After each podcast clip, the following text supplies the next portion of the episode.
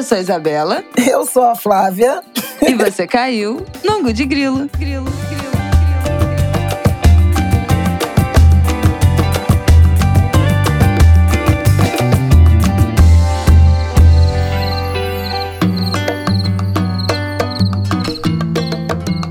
Gente, uma mulher inebriada pelo carnaval, que Flaviol não para de rir. Já é quinta vez que a gente tenta abrir esse programa. O que, que é isso, Tô gente? em crise de riso, sem, sem motivo aparente. Muita endorfina, Como muita, diz a muita alegria e Betânia, felicidade. De repente fico rindo à toa, sem saber porquê. Foram, foram desfilou em duas escolas. Bom, vamos começar esse ângulo de grilo. Calma que a gente já vai falar. Esse ângulo de grilo vai ser gravado em duas partes. Então, hoje, segunda-feira de tarde, a gente vai começar aqui falando das chuvas. Bastaram o litoral de São Paulo. Então, não sei exatamente quando é que vocês vão ouvir esse episódio, se na terça de noite ou se na quarta de manhã. Mas essa primeira parte do ângulo está sendo gravada na segunda, praticamente ali 5 da tarde, quase 5 horas da tarde. Então, nós falaremos dos dados, das informações, dos números de mortos desaparecidos que a gente tem agora nessa segunda-feira de tarde. Vamos comentar também né, agora nessa segunda-feira, primeira noite de desfile do grupo especial. E amanhã, na volta da segunda noite, a gente grava mais um trechinho e aí vocês vão ouvir tudo de uma vez. E lembrando que quem está no Apoia-se do Ango de Grilo, além de estar comentando os desfiles com a gente, com a galera do Apoia-se animadíssima, fã de carnaval, nosso grupo está bombando, também vai ter acesso no episódio extra nosso comentando o resultado da apuração, tá bom? Então, vamos que vamos. Bom, vamos começar falando dessa tragédia desse ano no litoral de São Paulo, especialmente na cidade de São Sebastião, mas todo o litoral assolado, as estradas completamente Todo litoral, destruídas. Guarujá, Bertioga, Ilha Bela, São Sebastião, a Isabela já falou, Ubatuba. Uma situação dramática, trágica, por um nível de chuva inédito, né? Choveu Gente, 600 milímetros em 24 horas.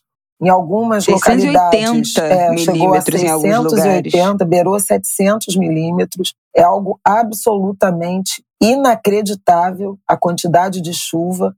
As imagens são assim assustadoras porque são municípios litorâneos muito próximos da Serra do Mar. A Serra do Mar tem características rochosas, então, com uma cobertura florestal, mesmo quando preservada, digamos assim, superficial. Ela é muito sujeita a escorregamentos, justamente porque a camada de terra é relativamente estreita. E, em razão disso, a quantidade de água fez descer muita terra, muita vegetação, arrastando pedras comunidades, enormes. né, pedras, arrastando comunidades, casas, mas não apenas, e é isso que eu queria chamar a atenção, não apenas de gente muito pobre, favelada, moradora de encosta por é, razões de vulnerabilidade social. Ainda no, no domingo, no fim da tarde, quando a gente soube da tragédia, eu voltei de férias e estava de plantão na,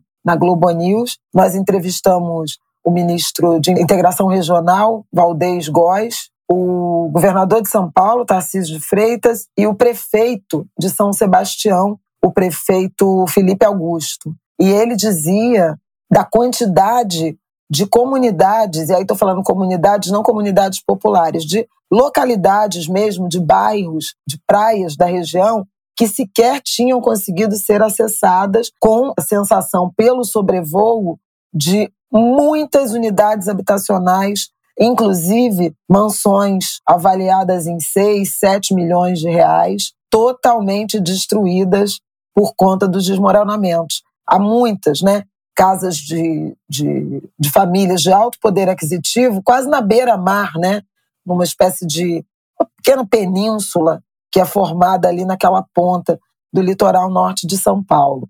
Isso para chamar atenção para o fato de que o que a gente chama de emergência climática, ou de mudança do clima, ela obviamente afeta desproporcionalmente as populações do ponto de vista do nível de renda, do nível de acesso a bens, a habitação de qualidade, mas ela não poupa os mais ricos, né? E acompanhando essa situação em São Paulo, que tende a ter um saldo maior e muito triste de mortos, de, de desabrigados, de destruição, me remete muito à tragédia de 2011, no, no Rio de Janeiro, na região serrana, mais de 900 mortos, praticamente uma centena ainda de desaparecidos. Então, a gente fala de uma tragédia que envolveu muitos municípios igualmente e deixou praticamente mil vidas ceifadas. Mas um ano atrás, e a gente tem chamado atenção sobre isso aqui no Angu nas últimas semanas, infelizmente,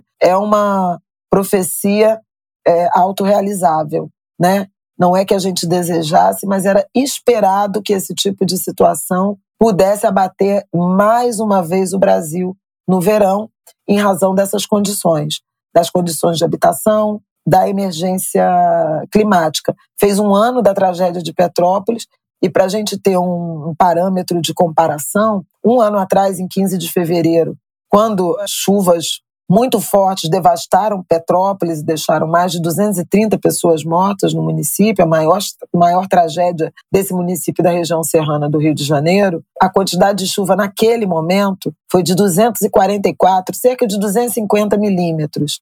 Em São Paulo, no litoral de São Paulo, em São Sebastião, choveu mais que o dobro disso. Então, isso dá a medida da quantidade de água e do tamanho da tragédia que ainda está para ser estimada. O número de vítimas não para de aumentar, seja de feridos, seja de mortos, Sim. seja de pessoas desabrigadas ou desalojadas, na medida em que as equipes de socorro, de defesa civil, bombeiros, as forças armadas que entraram pesado no apoio, no resgate de feridos, no resgate de vítimas e no transporte das equipes, eles avançam e conseguem chegar em localidades que no primeiro momento não eram sequer acessíveis às equipes, às autoridades e o prefeito Felipe Augusto disse isso. Ele falou de uma região chamada Toque Toque Grande, em que mais de 50 casas de todos os níveis sociais teriam sido soterradas. Há imagens também da Mariana, filha da Fafá de Belém, da cantora Fafá de Belém, que estava na região. Ela estava num hotel resort, um hotel muito bem equipado, um hotel de alto luxo.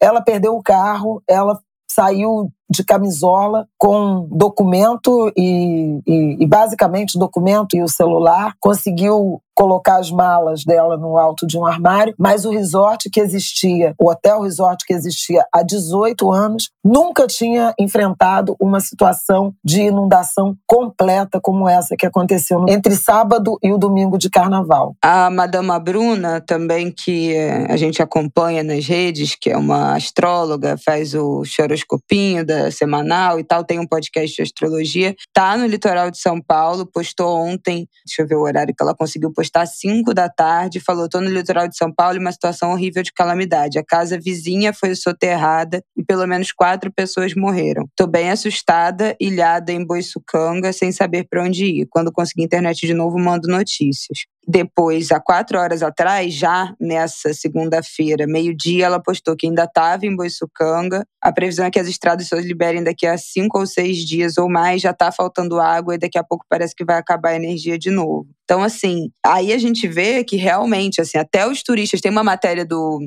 do G1, né?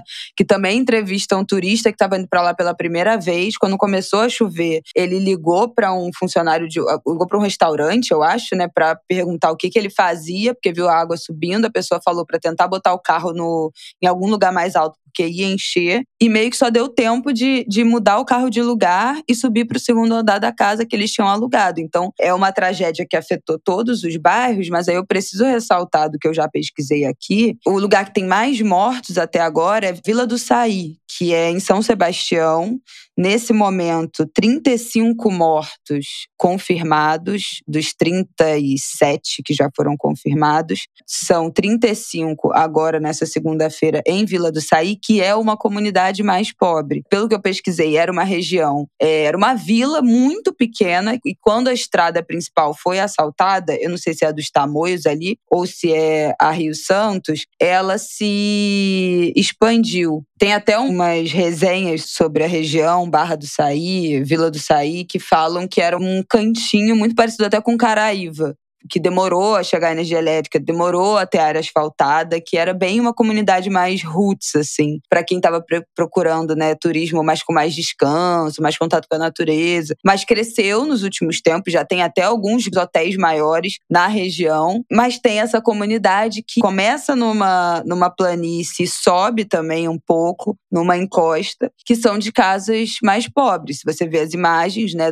das casas soterradas, você vê que não são casas de alto padrão então, o lugar que acumula mais mortes é o lugar que é mais pobre. Né? Por mais que as casas que tenha tido desabamento em casas luxuosas, enchentes enormes, o rio Camburi encheu muito e as casas da orla da praia de Camburi são todas casas milionárias, né? Em condomínios milionários e encheram. Tem imagens circulando de Mercedes embaixo d'água, BMW embaixo d'água, Jeep embaixo d'água, carros enormes, carros de centenas de, de milhares de reais.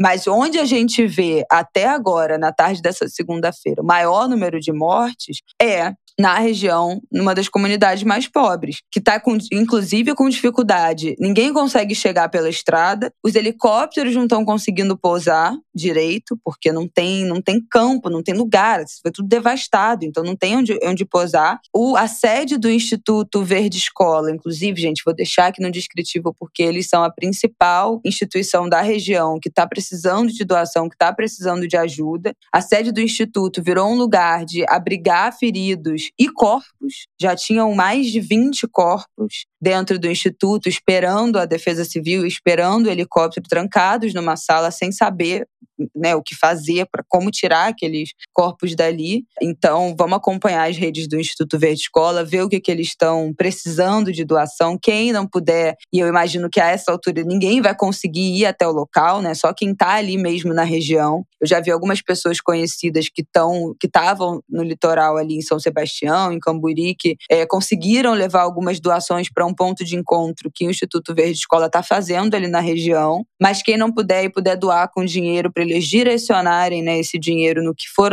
a necessidade do momento também é super importante. É uma instituição séria, pelo que eu estou vendo todo mundo compartilhando, que já tem um trabalho longo ali na região. É, e está servindo agora, está tendo né, o seu, a sua sede servindo de praticamente um IML improvisado, né, um depósito ali dos corpos que foram soterrados, porque nem a, o, o, resgate desses corpos estão conseguindo, está sendo possível ser feito. O helicóptero conseguiu chegar ali, eu acho que uma vez até agora, e, e escolheu, né, obviamente, levar três pessoas que estavam feridas em estado grave, mas ainda tem relatos de mais ou menos, né, enfim, 40 desaparecidos, 40 pessoas que estariam desaparecidas e 36 em Vila do Saí. Então, assim, muito complicado, muito triste. Mais um capítulo, assim, dessa história que se repete. Ano passado a gente estava aqui falando de Petrópolis, né, com praticamente um terço do volume de chuva, muitas mortes também, porque Petrópolis é um vale, enfim, é outra configuração topográfica, geológica, mas todo verão a gente vê isso se repetindo, dessa vez no litoral de São Paulo. Vamos acompanhar os desdobramentos e hoje, né, já hoje, imediatamente o Lula interrompeu suas férias e teve lá de helicóptero, né, não é isso? Como o foi Lula essa, tava, essa visita? O, o presidente Lula estava na Bahia, né, em Salvador, onde ele foi passar o, o carnaval, à tarde de, de, domingo, havia muitas notícias de que ele estava em contato com ministros, determinando as primeiras medidas, mas ao longo da tarde do domingo, início da noite de domingo, ficou muito nítido que a tragédia seria de imensas proporções. Eu lembro de ter comentado isso aqui em casa com a Isabela, uhum. participando é, da cobertura da Globo News e pelas próprias declarações das autoridades envolvidas. A primeira declaração que me chamou a atenção foi de já praticamente de imediato, após as primeiras notícias né, da, das consequências da chuva, o governador de São Paulo ter pedido a ajuda das Forças Armadas. Isso porque as condições climáticas eram muito desfavoráveis.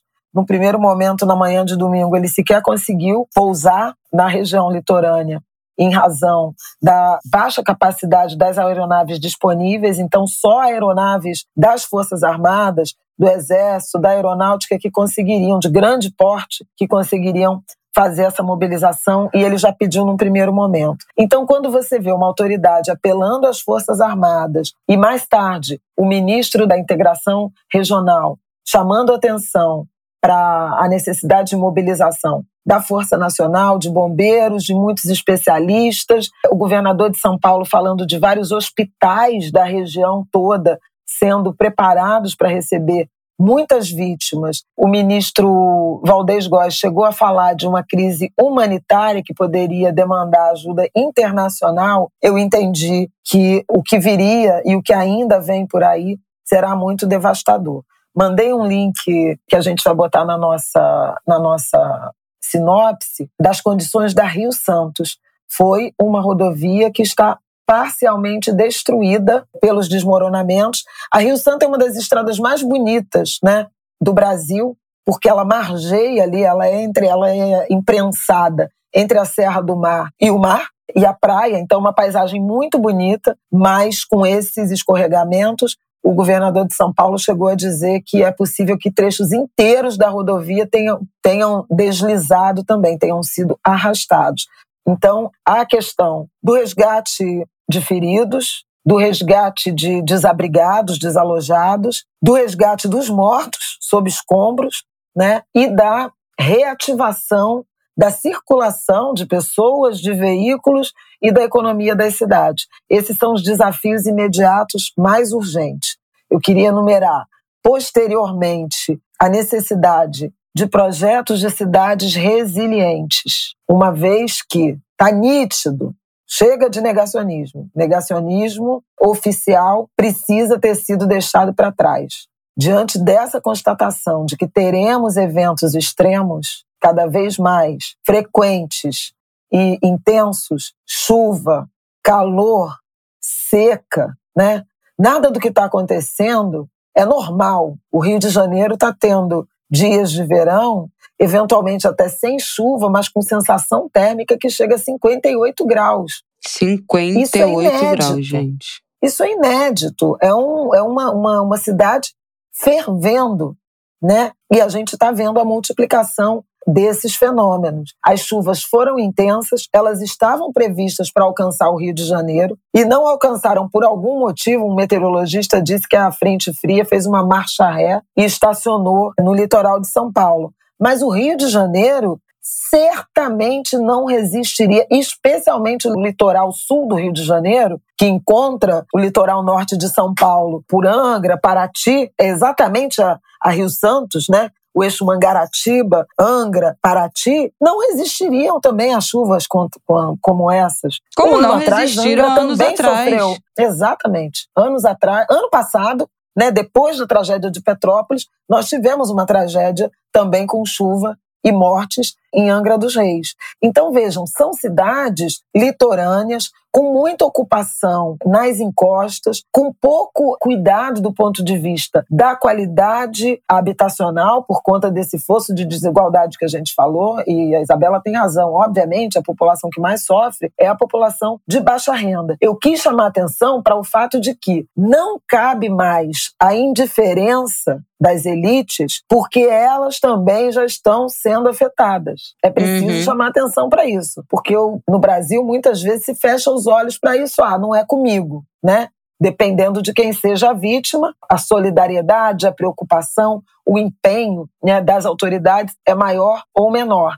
Agora, ninguém está imune, embora quem mais sofra seja sempre os mesmos, sejam sempre as mesmas famílias, as mesmas pessoas, no que a gente já comentou aqui no Angu de Grilo, chama do fenômeno do racismo ambiental, né? E, obviamente, Sim. um outro eixo aí imediato é da investigação para responsabilização de culpados, identificação e responsabilização de culpados, se houver, e uma longa investigação para saber se os mecanismos de prevenção existiam e foram acionados. A população foi alertada, porque o que a gente tem de informação do ponto de vista dos órgãos de meteorologia é de que havia sim alertas desde meados da semana passada, da semana do carnaval, de que aquela região, incluindo o Rio de Janeiro, seriam assolados por chuvas muito fortes, acima de 100 milímetros. Era situação muito dramática e autoridades e defesa civil foram informadas e, na medida do possível, lançaram alertas em redes sociais, etc.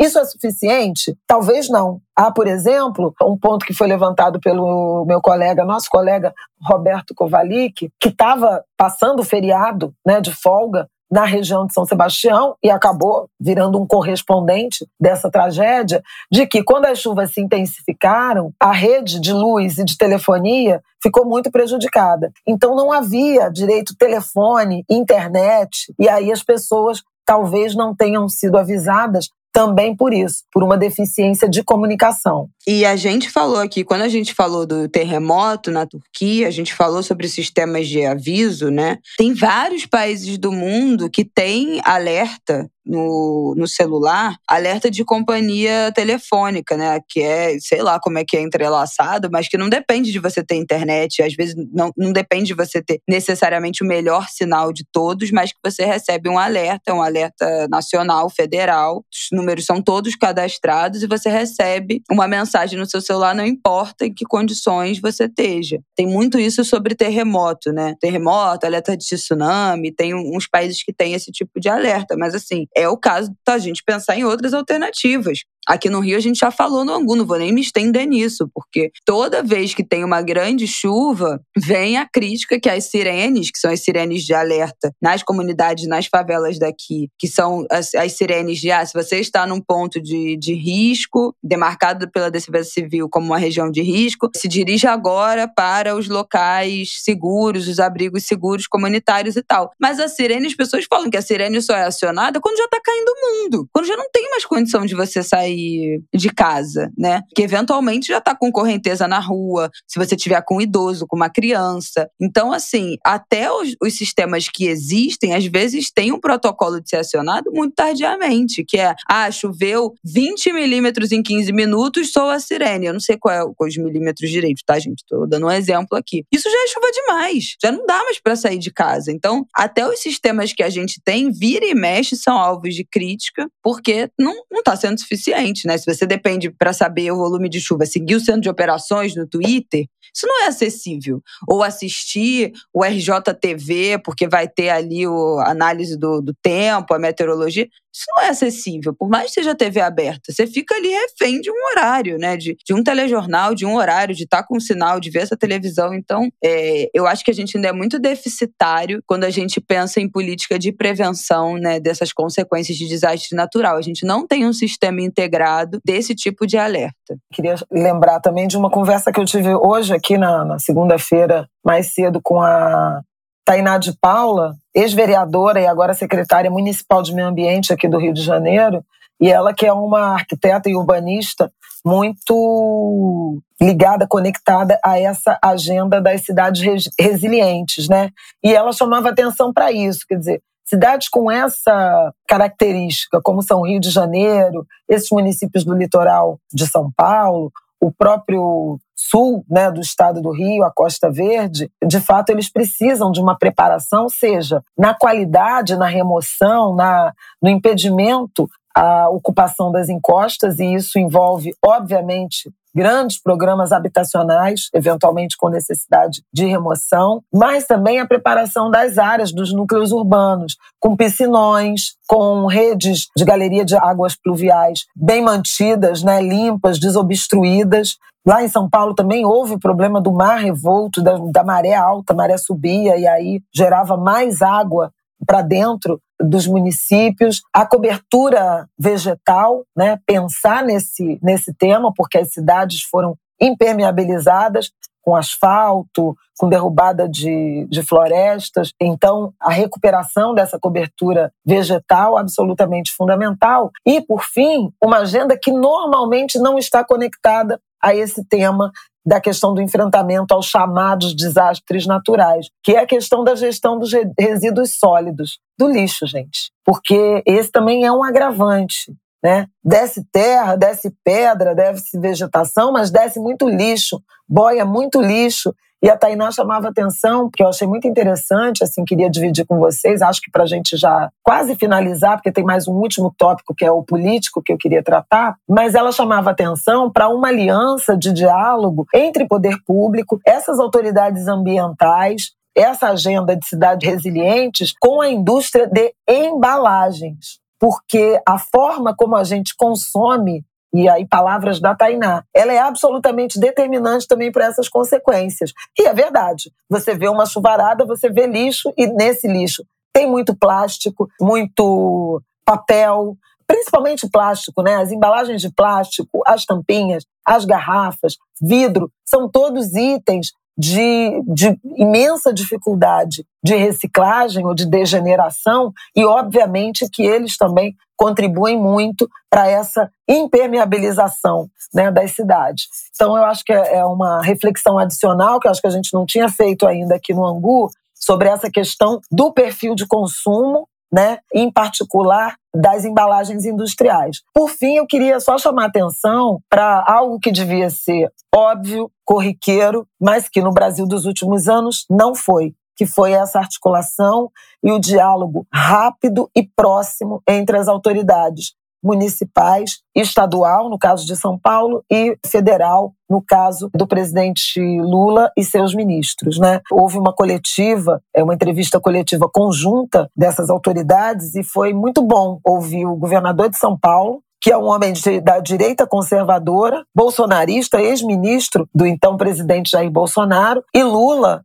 falando e inclusive se abraçando de forma solidária em nome do bem comum, para repetir uma expressão usada por Lula, do bem comum da população afetada por isso. Essa responsabilidade é coletiva, não é só do município, não é só do Estado, não é só da União, é de todos, independentemente de alguns entes terem responsabilidades objetivas, mas uma tragédia desse tamanho e que exige um enfrentamento imenso, ela não pode ser atribuída somente a um eixo da federação. E foi bom ver governos trabalhando, dialogando, se reunindo e prestando informações de forma responsável, solidária, amistosa, cordial, em prol de uma população que está sofrendo muito. Então, também na política, a gente vê uma mudança de postura que, infelizmente, deveria ser trivial, mas não é, em razão do que nós vimos no governo Bolsonaro. Pouco mais de um ano atrás, a Bahia estava sofrendo submersa em inundações, o sul da Bahia, e o presidente, o então presidente, brincava de jet ski no litoral de Santa Catarina. Sem mais para mim, Isabela. É isso, gente. Vamos que vamos, vamos acompanhar ao longo da semana essa tragédia, esse desastre no litoral de São Paulo, muita coisa a se reconstruir, estrada que sumiu, Rio Santos completamente bloqueada, ainda muita gente na região por causa do feriado do carnaval, energia elétrica precária, sinal precário, os mercados já começando a faltar coisa, então a gente tem muito que acompanhar nos próximos dias, na próxima semana, dos desdobramentos e as necessidades das pessoas dessa região também. Lembrando, vou deixar o link aqui no descritivo do episódio do Instituto Verde Escola para a gente acompanhar as necessidades para doação ali na região, tá bom? Então vamos que vamos. Vamos falar rapidamente da primeira noite de desfile, porque amanhã, na volta aí do desfile, a gente ainda tem a segunda parte. A Flávia Ol desfilou na Grande Rio, na Mangueira. Então, as melhores da noite ela não viu desfilar. ela só. Eu fiz parte, ué, de ser melhor.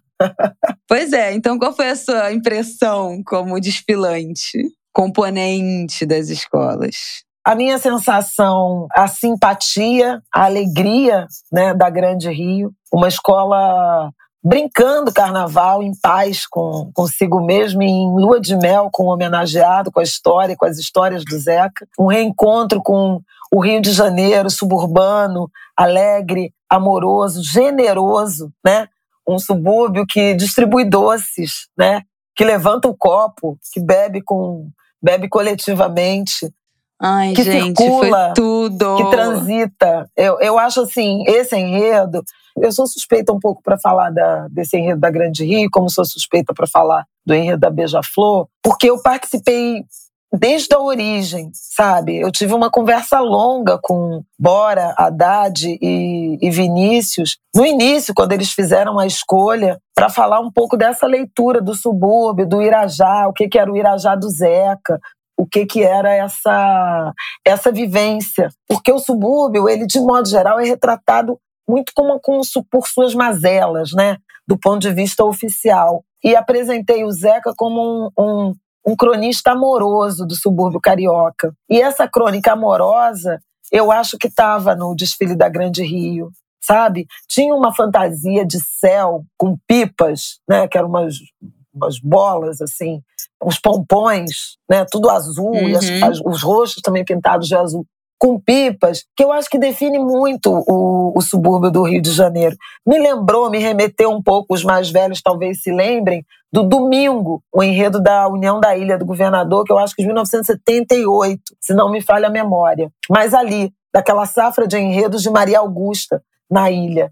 E era essa a ideia. Muito lúdico, muito simpática a escola teve problemas, né? Eu soube que teve problema de evolução. O carro mesmo que eu vim, eu vim de, de Cosme Damião, de saquinho de Cosme Damião, a minha fantasia, na quitandinha de Herê. É, eles deram bolas e, e, doces, balas, pirulitos, bananadas para a gente jogar para a plateia. Então teve uma interação muito grande.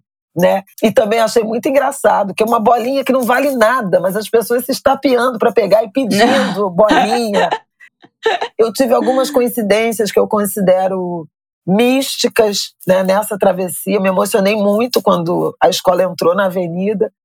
É, com aquele carro, quando as crianças começaram a cantar. Aí, já, já, já me dá vontade de chorar, porque quando as crianças começaram a cantar Quitandinha de Herê, isso me representa tanto, sabe? Aqueles carros, aquela, aqueles meninos naquela roda gigante com chupeta na boca de herê. Isso é tão bonito, isso é tão respeitoso com a nossa religiosidade, com as tradições religiosas, mas também culturais e solidárias do subúrbio. Porque, de, de uma forma, hoje a gente vai falar assim: ah, alimento superprocessado, é açúcar, mas é, mas é afeto. Quem fala né? isso vai tomar um bloco é com, aqui no Ango de Grilo. É, mas é com açúcar e com tá afeto. proibido mexer com as comidas né? dos hereis. É doação, é entrega, é sorriso de criança. E eu pensei tanto no meu neto também.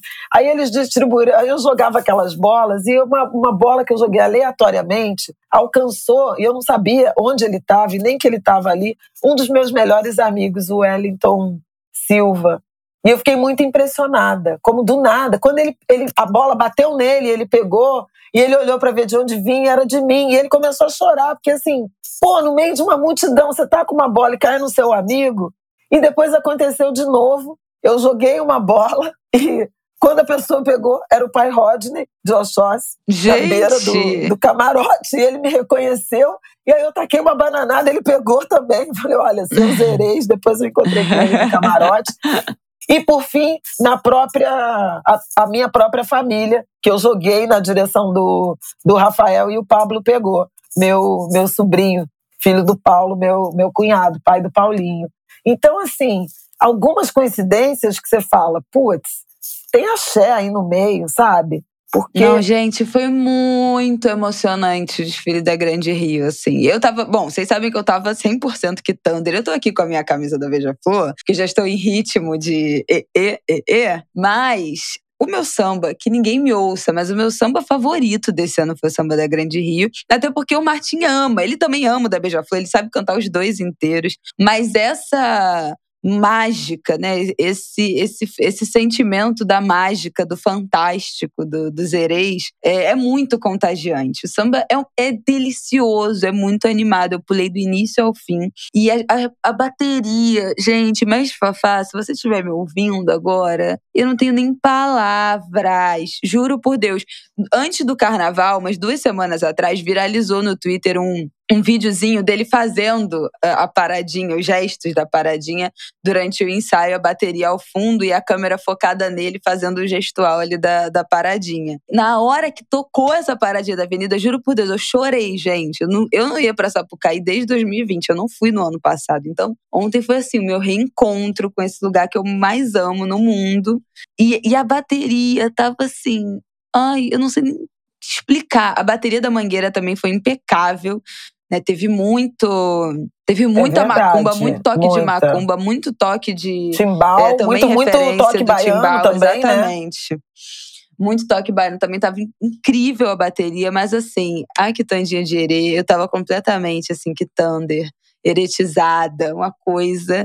Foi, foi lindo o desfile, os carros estavam lindos. Teve, teve problemas né, de, de evolução, acho que demorou para entrar um carro, abrir um buraco. O seu carro da Quitandinha de Herê estava apagado, entrou apagado na avenida. Então, na ponta do lápis, não foi um desfile tecnicamente impecável, teve alguns erros, vai ter desconto. A comissão de frente também mas... não foi um, um grande destaque né, na, na Grande Rio. Eu acho que. E, e, e falo escola, isso porque né? no ano passado a, a comissão foi foi aquele Exu, né, do Demerson Dálvaro, que foi Sim. uma das comissões de frente icônicas da Sapucaí. Não, não por acaso ela está na capa do, do álbum que ninguém tem, mas eu tenho, porque eu compro CD, eu dou um jeito de arrumar o CD Gente. de qualquer jeito, porque eu coleciono esses CDs. Liesa, nunca pare com esse CD. Não, porque meu teve tá um aqui, ano que falaram que não ia ter CD, ou teve um ano que não teve CD. Ela ficou emburrada. Como é que não vai ter CD? Que eu Olha gosto aqui. de ver a letra no encarte. Olha aqui, Demerson Dálvaro ó, no, na capa. Eu não sei nem onde é que ela ouve isso, porque o carro nem tem mais negócio de e CD hoje em dia. O meu carro tem. O meu carro tem CD e eu tenho aparelho em casa. Assim como Ela pagou mais caro. Ela foi, ela foi no ferro velho arrumar um, um toca-disco, um toca, um CD. Como é o nome disso? Eu nem sei mais o nome disso. CD. Um aparelho de. Um aparelho de CD, CD sei player. lá, que ainda tivesse. CD player. Um CD player. Pelo amor de Deus. Mas olha só, sobre comissão de frente, eu assisti. Bom, eu tava num. Eu num, nem falei da mangueira. Num gente, camarote. Mas fala aí da comissão de quer frente. Quer falar da vai. mangueira? Não. Não, porque eu ia falar, dar um geral das comissões de frente. Começando por uma crítica que agora, bom, agora não, né? Já tem algum tempo que se sacramentou esses caixotes enormes de comissão de frente. Quem ouve Ango de Grilo, quem me conhece, quem me segue no Twitter, quem acompanhava meus comentários sobre carnaval lá no Facebook, que eu tinha uma hashtag Belinha Sapuca News.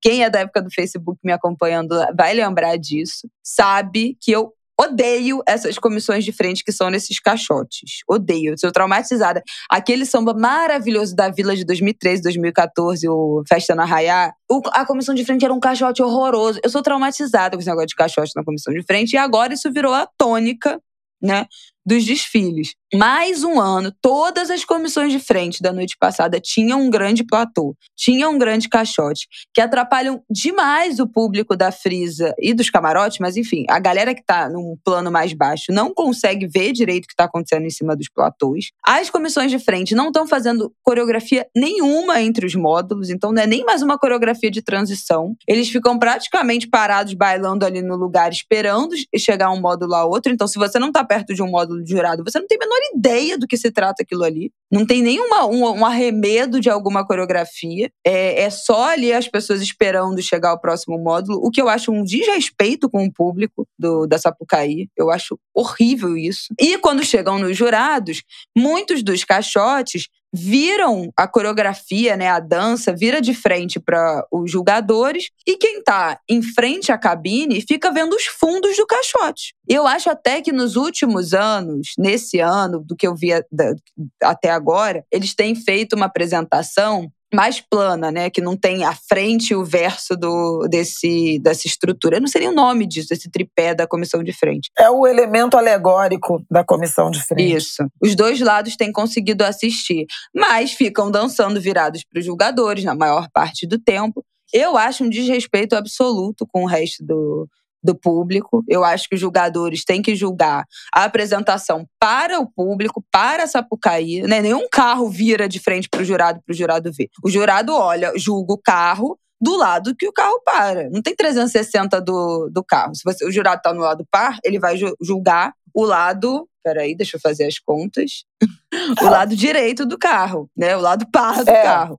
Se ele está do lado ímpar, ele não vê o outro lado. Então, assim, não existe isso da comissão de frente dançar só, se apresentar somente para um lado da Sapucaí, o lado dos julgadores, e o resto da Sapucaí, que não está perto da cabine, não consegue ver nada. Então, assim, eu estava no setor 8 não estava perto de uma cabine, estava praticamente em frente ao recuo de bateria, um pouco antes. Eu não vi absolutamente nenhuma comissão de frente. Todas passavam por ali com os integrantes dentro dos caixotes, então ninguém do lado de fora, era só um, um, elemento cenográfico, só aquele platô geralmente vazio, então, assim, eu não vi absolutamente nenhuma comissão de frente se apresentando, o que eu acho uma falta de respeito absoluta com o público da Sapucaí. Acho horrível. Acho que as comissões de frente mais memoráveis que a gente teve nos últimos anos, nos últimos 10 anos, se a gente pensar no Segredo, se a gente pensar naquela dos Pretos Velhos da Tuiuti, foi super emocionante. Se a gente pensar na, na do ano passado,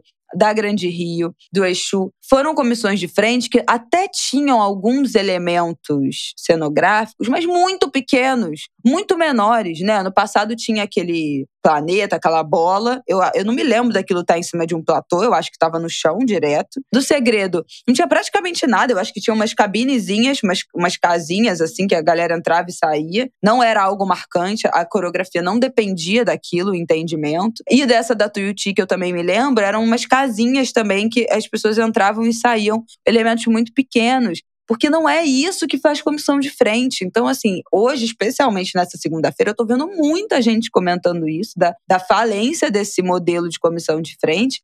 E eu já tô nesse coro já tem muito tempo, eu detesto isso. E eu espero verdadeiramente que nessa segunda noite de desfile a gente tenha comissões mais no chão, pé no chão, coreografia, emoção e menos caixote, essas coisas. Sai alguém de dentro de um buraco. Oh, meu Deus, que surpresa. Ninguém aguenta mais isso. Espero que no próximo carnaval isso melhore, gente. Não gostei de nenhuma comissão de frente.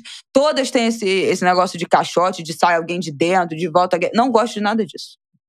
É, eu tendo a concordar com você. Eu fiquei muito desapontada, em particular, com a comissão de frente do Salgueiro, porque, nossa, ainda usaram o Joãozinho 30 naquilo. Eu achei assim, socorro, pelo amor de Deus.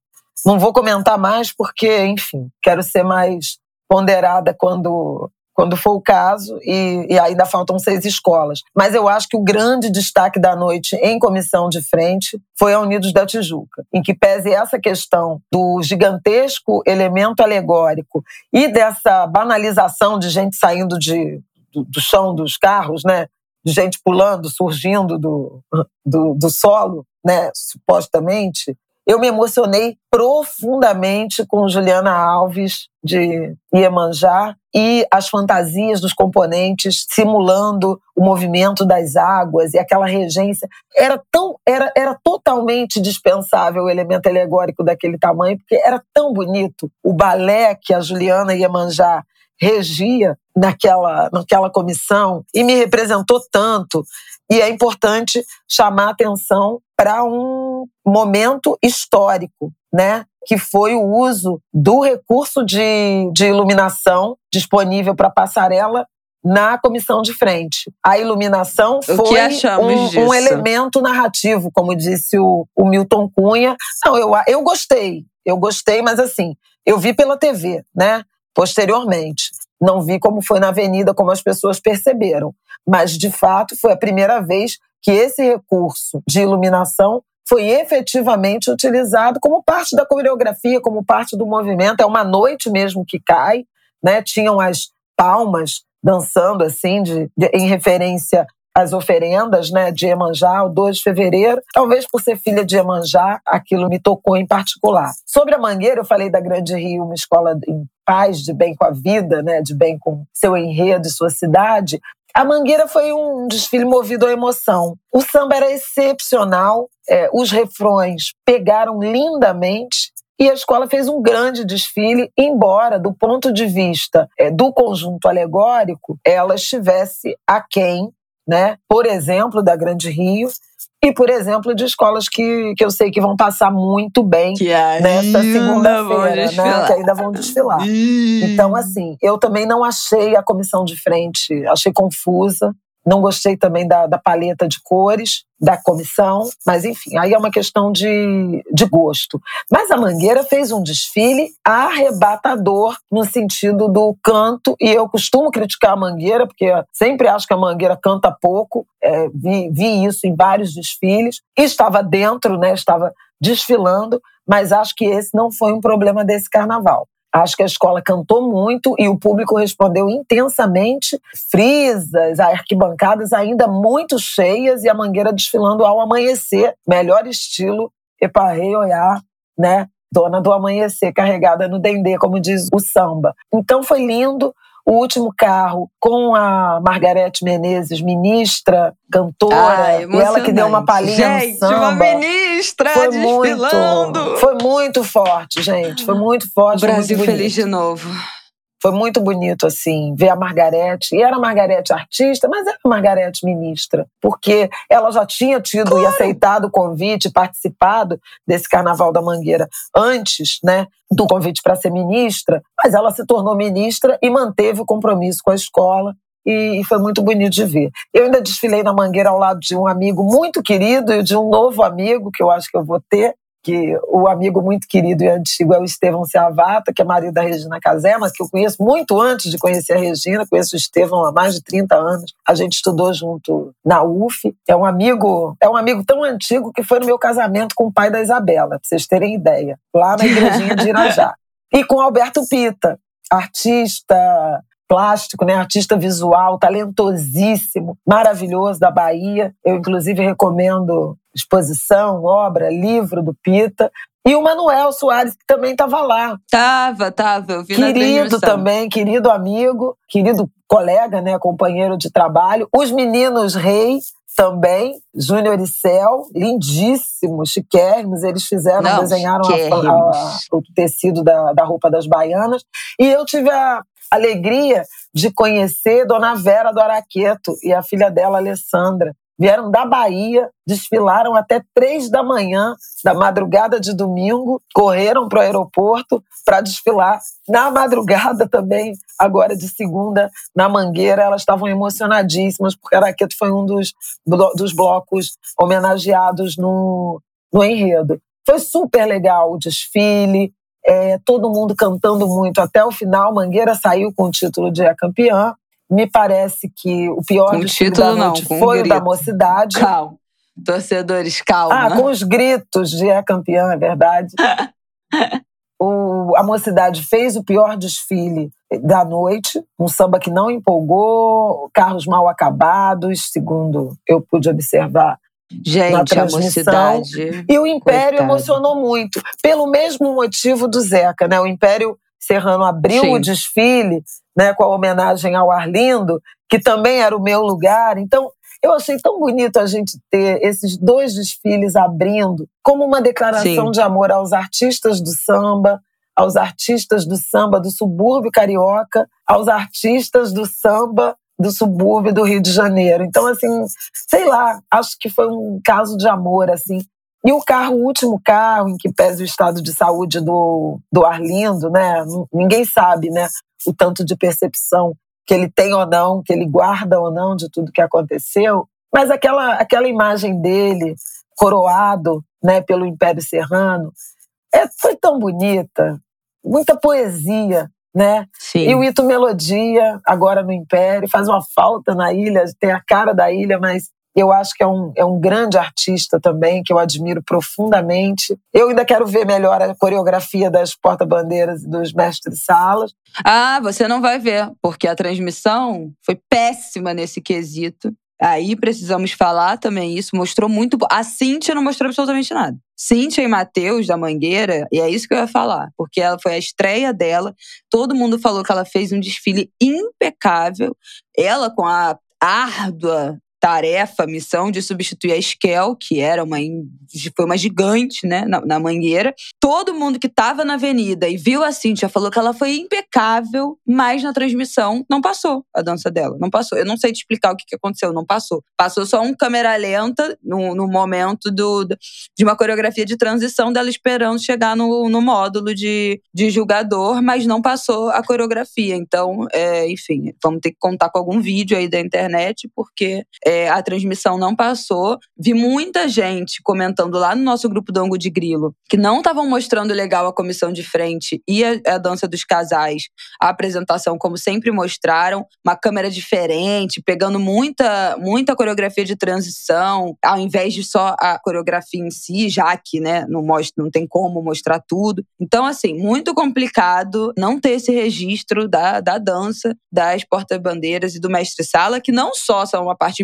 importantíssima do desfile, mas é um quesito, né? É, é são 40 pontos, então tem que ver. O público tem que, tem que saber o que, que aconteceu. Mas, enfim. Outra coisa que eu queria comentar, as últimas, para a gente fechar aqui essa primeira parte, foi a fantasia da Tassiana na Grande Rio, a porta-bandeira. Linda demais. A roupa da Tassiana, gente, a coisa mais linda, porque tem a saia, né? Tem aquele corselê e um pedaço da saia da porta-bandeira. Aí depois vem as plumas, mas entre as plumas e a estrutura da saia era um monte de espada de São Jorge. Tão lindo demais, né? Em alusão a, a Jorge, São Jorge, algum de quem Zeca é devoto. E o mestre Sala, Daniel Werneck, estava com, ao invés do leque de mestre Sala, ele estava com uma adaga, a espada de, de Ogum. Então foi, foi lindo, eu adorei essa fantasia, foi a fantasia que eu mais gostei. A Marcela também estava lindíssima no Salgueiro, o Salgueiro que estava super luxuosa, mas como a gente já tinha falado aqui naquele episódio anterior comentando os enredos e os sambas, um enredo e um samba sem pé nem cabeça, né? Ninguém sabe dizer, de fato, o que era o enredo do Salgueiro. Ah, são os sete pecados. Ah, é um delírio salgueirense. A comissão de frente era um cemitério, umas caveiras, saiu um Joãozinho 30. Incompreensível o enredo, incompreensível. Teve problema no abre alas, como né, a gente também falou. Vamos ver se o Salgueiro não vai salgueirar. Salgueiro, a gente já sabe que tem problemas com, com a harmonia da escola, com a evolução para entrar na avenida, faz buraco, atrasa. É, é, é, infelizmente, é uma coisa recorrente. Esse ano, um enredo muito fraco, um samba muito fraco, e a escola cantando muito esse samba horroroso pra gente ver como a gente sofre, né, gente? A gente que é apaixonado por escola de samba, a gente canta cada coisa. Eu sou beija-flor, gente. Eu tava lá, eu fui no ensaio técnico de Boni em 2014, embaixo de chuva, um dilúvio caindo e a gente lá, Boni, tu és o acho da televisão. A gente passa por muita coisa. Então, Mas eu falei que o Salgueiro ia cantar e que é. o samba tinha uma pegada de Salgueiro. Eu falei naquele ângulo é, nosso lá é, atrás. Mas o samba é ruim, infelizmente. E o samba sofre por causa do enredo, é, que é o problema foi o enredo. Eu acho que o maior problema Ninguém é o enredo, entendeu do que se trata o enredo e o desfile não explicou. Não explicou. Gente, se vocês estiverem ouvindo um tambor, isso é o Martin tocando tam-tam, tocando tambor aqui em casa, tá? Mas é, foi incompreensível. O Abre Alas, lindo. A escola luxuosíssima. Os carros com acabamento incrível, assim. Foram os carros mais luxuosos, eu acho, da noite de ontem. Mas com um problema de enredo absoluto. Teve problema para entrar avenida. O, o terceiro é, o Abre Alas era composto de três carros, o terceiro módulo não entrava, deu problema começou a fazer ali um buraco e a escola parada, esperando. O segundo carro também teve problema para entrar. Então, assim, enfrentou também umas dificuldades. A mocidade vai estar tá ali, eu acho, brigando para não cair. Vamos ver como é que vai ser esse segundo dia do desfile. Mais um samba que não empolgou, um enredo que tinha tudo para ser incrível, mas que ficou visualmente a escola muito sofrida, assim, os carros com acabamento zero, pequenos dentro do, do, do né, dentro do comparativo com as outras escolas, mas um acabamento horroroso, muito mal acabados, muito problema de, de detalhe assim dos carros. Então, assim, a mocidade eu acho que briga para não cair. Vamos ver se a bandeira pesa, mas agora tem só. Tá, tá briga de gigante, né, na, no grupo especial. Então, vamos ver o que, que será da mocidade aí. Aguarde nossos comentários no Angu pós-apuração. O que mais? A Tijuca eu acho que fez um bom desfile.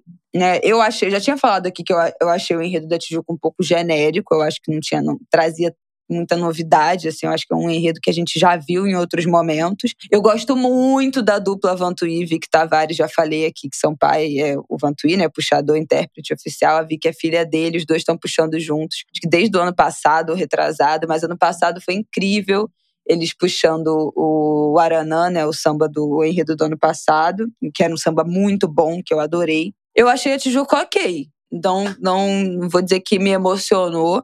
Eu acho que o refrão do samba pegou, porque no meu camarote as pessoas pulavam loucamente naquela parte do. Como é que é? é antes do Evoé. Carnaval. Ah, já não, não, me lembro mais. Evoé não é na. Não, Evoé não é. É, outra, é o carnaval. É, como é que é? Samba. Um banho de axé pra purificar. É. Um banho de axé nas águas de Oxalá. Sou Mas começava antes, porque falava isso aqui, ó. Eu canto a Bahia de todos os santos. Não é isso, Porque não? começava, é, mas tinha um negócio aqui. Ó pai, ó, é carnaval, onde a fantasia, é eterna, eterna, com a Tijuca, com a, Tijuca, a paz vence a guerra, guerra, e viver, e viver será, só festejar, festejar, e viver, e viver será, será só festejar. festejar. Aí o povo, banho de axé. Então eu acho que o samba, no fim das contas, empolgou. Era um samba bom. animado, era, era um samba, samba legal, era, era um samba era. bom. E aí tinha eu essas achei o enredo um pouco a genérico. Música, a, a, música baiana, né? É engraçado, Isso. teve muita Bahia, né? Mas teve Bahia legal. com a Tijuca pois e é. Bahia com a Teve muito Rio pois e muita é. Bahia, né? O Rio de Arlindo é e de Zeca e a Bahia com a Tijuca e a Mangueira. Uma cidade veio Nordeste, Mestre Vitalino, e o Salgueiro, o Salgueiro. Descubra. Então vamos, que eu tenho descubra. que trabalhar. Vamos, vamos. Trabalhar para outro patrão, é, né? E voltamos, e voltamos. Olha, o Ango de Grilo vai pagar a CLT de Flaviol? Vem, gente, pro nosso apoia-se, pelo amor de Deus. Vamos pagar a CLT de Flaviol no Ango de Grilo. Mas, gente, é isso. Voltamos Vai ter um corte seco aqui. Voltamos então na manhã de terça-feira comentando o segundo dia de desfile. Provavelmente a gente vai gravar pelo celular mesmo, juntas, no microfone de celular. Então vocês não reparem se a qualidade piorar aí do áudio. Mas é para pegar a emoção do momento. Depois a minha mãe trabalha, eu vou precisar dormir, nosso horário não vai bater direito. Então vamos gravar bem na saída do desfile pra gente conseguir botar esse episódio no ar o mais rápido possível. Tá bom? Então, te esperamos nessa continuação aqui, corte seco para a terça-feira de carnaval. Até então. Até já. Até breve.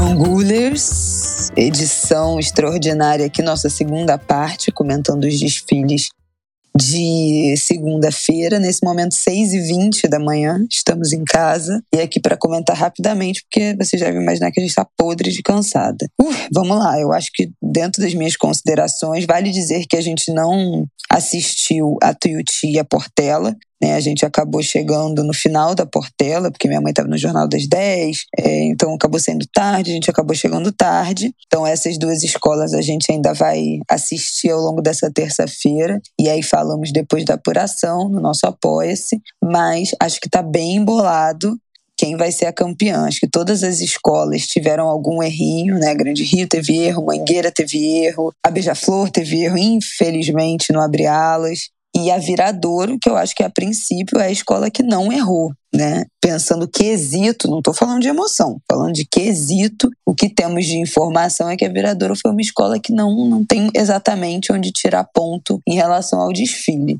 Então acho que está bem embolado. Imperatriz também parece que foi muito bem. Ah, é. Pois e é, Vila Isabel. Eu quero falar longamente de Vila Isabel. A Imperatriz eu estava a caminho da concentração da Beija-Flor e, portanto, perdi o desfile, mas me parece que foi um Leandro Vieira em grande forma e com o enredo fantástico, né? No, no, no nosso especial pré-carnaval com Aidan, ele chamava atenção para isso, de uma ousadia narrativa do Leandro, que é a história do Lampião indo para o inferno e sendo devolvido. Então, vai ser interessante rever esse, esse desfile e essa abordagem do Leandro. Concordo com a Isabela em relação a erros né, cometidos pelas escolas, mas eu queria chamar a atenção, um, para a grande decepção que foi a Portela no desfile, no desfile do centenário. Deu tudo muito errado. A escola prometia emocionar né, intensamente a, a Sapucaí. Teve um problema com o carro. Abriu e abriu, um sei lá, um dos maiores setores. buracos da, da história do sambódromo. A Lucinha também não foi bem, teve um problema com, com a cabeça, né, com a peruca. Então, assim, acho que o centenário da Portela, que prometia muito, e veja, sublinho. Centenário da Portela prometia muito, não só para Portela e para os portelenses, porque o centenário da Portela é o centenário também dos desfiles das escolas de samba, desse modelo de carnaval.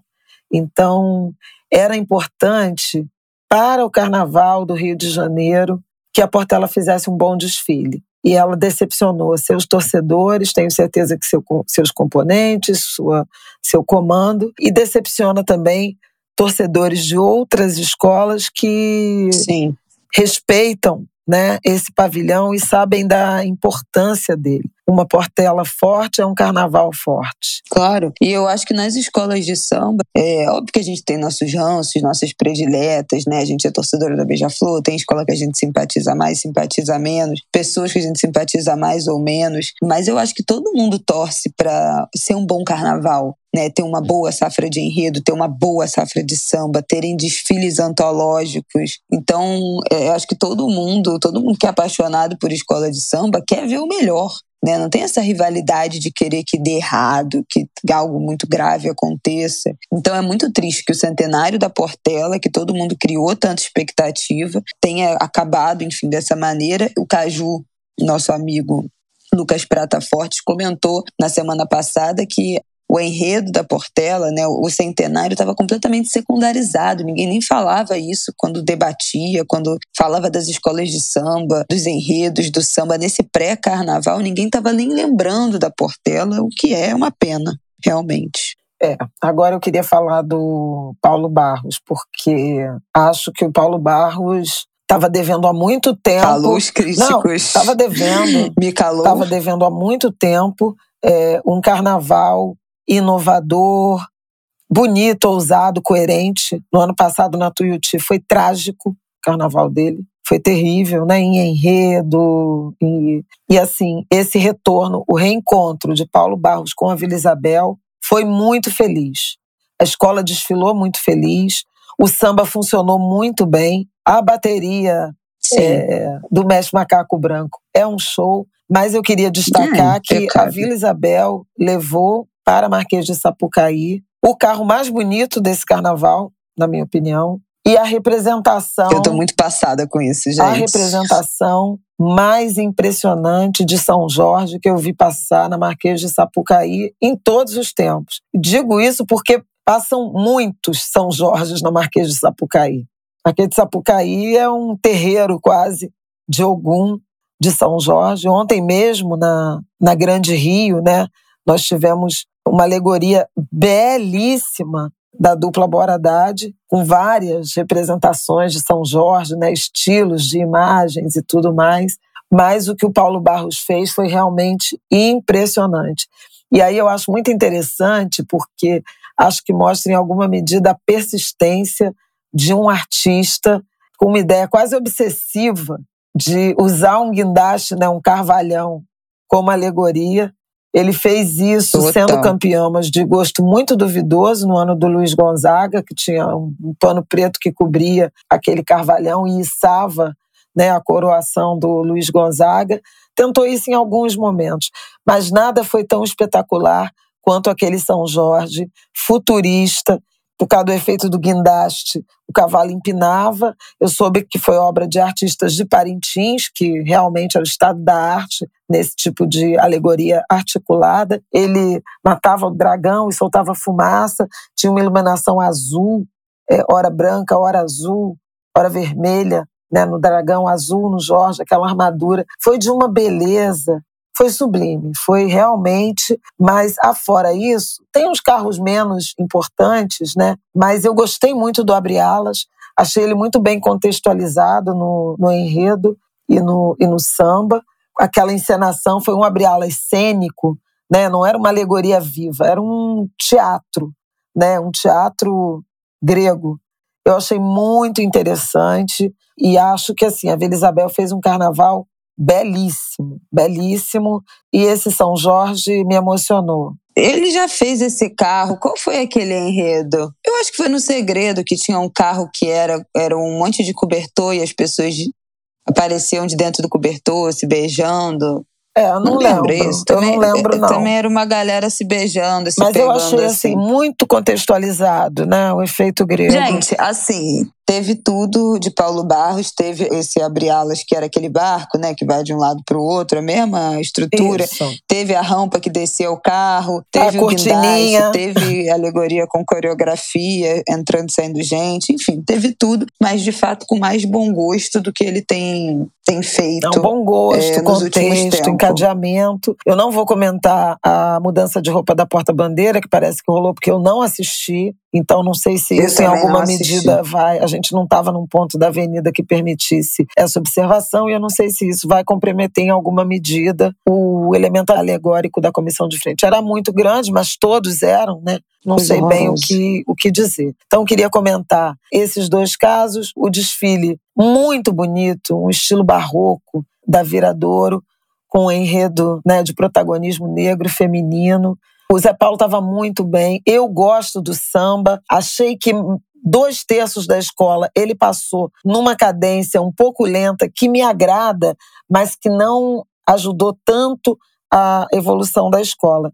Não que ela tenha perdido qualquer ponto, cometido erro em evolução. Mas no terço final, quando a bateria passou e entrou no recuo, eles deram uma aceleradinha que eu achei que ali encaixou a cadência mais animada e a escola evoluiu melhor. Mas a Viradouro fez um lindo carnaval. A gente fica devendo aqui o encontro da Rosa Magalhães com o João Vitor, né, que foi o desfile da Tuiuti, Peço desculpas, mas a gente não vai comentar com base em, em coisas que não, não conseguimos assistir. Eu acho que são essas as considerações. Eu posso falar da Beija-Flor rapidamente? Claro, é... por favor. Não, é porque assim, foi um desfile que me emocionou muito. Hoje eu fiquei muito nervosa. Eu fiquei nervosa no, no, ensaio técnico e fiquei nervosa, talvez pela posição. Eu vim no fim da escola, numa ala, à frente, né, liderando uma ala que homenageava Clara Nunes e uma comissão de frente da Portela em 1980. Eram componentes engalanados, né, de cartola, de fraque, de capa, uma evocação, uma referência a carnavais tradicionais. A Clara Nunes vinha à frente dessa ala também de cartola, também com a mesma indumentária, e a minha roupa foi inspirada nisso e meu papel foi inspirado nisso. Para mim foi muito emocionante, um pouco repetir essa referência, a admiração que eu tenho pela Clara, pela Portela, né? Acho que foi também uma uma certa homenagem da Beija-Flor Portela, que é nossa madrinha, e eu fiquei muito orgulhosa desse papel. Fiquei muito orgulhosa do povo de Nilópolis, que cantou muito, que comprou o enredo, que está orgulhoso de ter reencontrado a Beija-Flor gigante, monumental, mas, enfim, aí tem, tem riscos, né? Essa, esse gigantismo também tem risco, mas eu achei a escola saindo muito satisfeita, muito emocionada do desfile. E acho que isso é um ponto importante. Acredito que a Beija-Flor voltará, não, nem, nem descarto que ela não dispute título, porque ela, ela tem muito quesito, né?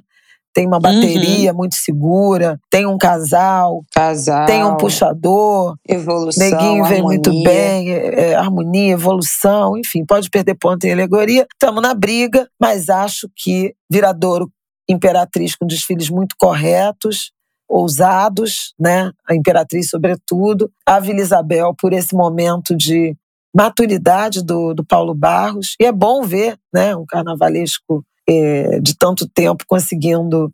Não é nem se superar, né? Porque ele não se superou. Ele, ele apresentou algo de muita qualidade nas suas marcas, né, nos elementos que são da sua tradição. Então, assim, muito bonito. E do domingo a gente já tinha destacado realmente Mangueira e Grande Rio como dois grandes desfiles. Então, é, talvez tá com a Portela fora, eu acho que são essas seis escolas que devem voltar um desfile do grupo especial, Vila embora Imperatriz, tenha muita gente. Vila Imperatriz, Beija-Flor. Vila Imperatriz, Beija-Flor, Vila, Viradouro. E Viradouro. Grande Rio e Mangueira. E Mangueira. É, eu acho que é isso. Eu acho também, gente. Eu acho que esse aí é o top 6. A, Vira, a Grande Rio teve um problema grande de buraco também, né, no início do, do desfile. Então, muita gente botando ela fora do, do pódio, né, do, das três primeiras por conta disso. É, mas o que aconteceu com a Portela Eu acho que botou, porque acho que eram sete escolas para seis vagas, pelo que a gente ouvia no pré-carnaval. É, mas a Portela mas ficou a Portela com Deus, gente. Não, Não, tô falando da volta. Grande Rio disputar o título. Ah, sim. Tem muita gente deixando fora do, das três primeiras também por conta desse buraco. Mas eu acho que de todas essas escolas, a que a gente não tem notícia de um, algum errinho, algo para tirar ponto, é a Viradouro. E Carnaval é quesito, E né, acho que gente? a Imperatriz. Porque é emoção, é, e a Imperatriz. Então, emoção não é quesito. O que mais emocionou, o que mais foi legal, o que mais divertiu, não é quesito. É ponto a ponto. Então, acho que esse é o top 6. Acho difícil ter alguma surpresa. E aí, brigando pelo rebaixamento, vai estar ali a mocidade e pelo buraco e pelo conjunto alegórico até a Portela, mas a gente sabe que a bandeira pesa, né? Então vamos ver. Salgueiro vai perder ponto de enredo, né? A gente falou isso, que não tinha pé nem cabeça. É, eu não incluiria o Salgueiro entre as seis, não. Não, Salgueiro de, de, de jeito nenhum. E eu amo Salgueiro, mas me é sofrido dizer isso, mas de jeito nenhum. E Império, se cair, tá todo mundo falando, né? Que se Império cair de novo, tendo mocidade feito o desfile que fez, é uma sacanagem. Vamos ver qual bandeira que vai pesar, porque as três com erros mais grotescos foram a Portela e a Mocidade. Difícil, hein? E o Império fez um desfile bonito. Em Pois homenagem é, a muito digno. Não tem nem comparação com o que a Mocidade e a Portela entregaram, né? Assim, pensando não só na- nas alegorias, mas no andamento da escola, na organização da escola. Mas enfim, minha gente, é isso. Acho que comentamos por alto. Ah, não falei da Beija-Flor. Eu amei a Beija-Flor, eu amei os carros. Os carros estavam altíssimos no nosso grupo lá do Angu de Grilo. Muita gente questionando a plástica, achando que os carros não conversavam um com o outro. Mas eu achei os carros muito bonitos, mas teve esse problema no abre-alas, né? Que teve um princípio de incêndio, o destaque teve que sair, depois o destaque acabou desfilando, mas sem chapéu, e esse módulo onde teve o princípio de incêndio passou na avenida apagado. Então não tem como isso não ser descontado, e como passou em todos os módulos assim, não vai pegar é, descarte. Então vai, vai ter algum pontinho aí que vai que a gente vai perder por conta disso. Mas acho que de resto, assim, a escola cantando muito. Eu não vi Selminha comissão de frente, porque como eu falei pra vocês, eu tava num lugar que não, né? Eles não se apresentavam, era só coreografia de transição. E a gente resolveu gravar isso agora às seis e meia da manhã pra já é, resolver logo esse episódio. Mas ao longo do dia a gente vai assistir isso aí. Quem tiver lá no nosso nossa comunidade, nosso apoia-se do Angu, tá lá no grupo conversando. O grupo bombou nessas duas madrugadas. Mas muita, muita mensagem, todo mundo assistindo junto. E assina logo o nosso apoia-se, porque vem a apuração, querida. Aí na apuração vai explodir. Então vem pro nosso grupinho. É isso, né? Bom dia, É boa tarde, Vamos dormir. boa noite. Bom dia. Hoje é dia de acordar pegando o celular pra ver quem ganhou o estandarte de ouro. Ainda Pois tem é. isso, gente. Vamos lá, vamos lá. Boa terça de carnaval, queridos. Boa quarta-feira de cinzas e nos vemos aí em algum momento depois da apuração lá no nosso Apoia-se. Tá bom? Um beijo. Beijos.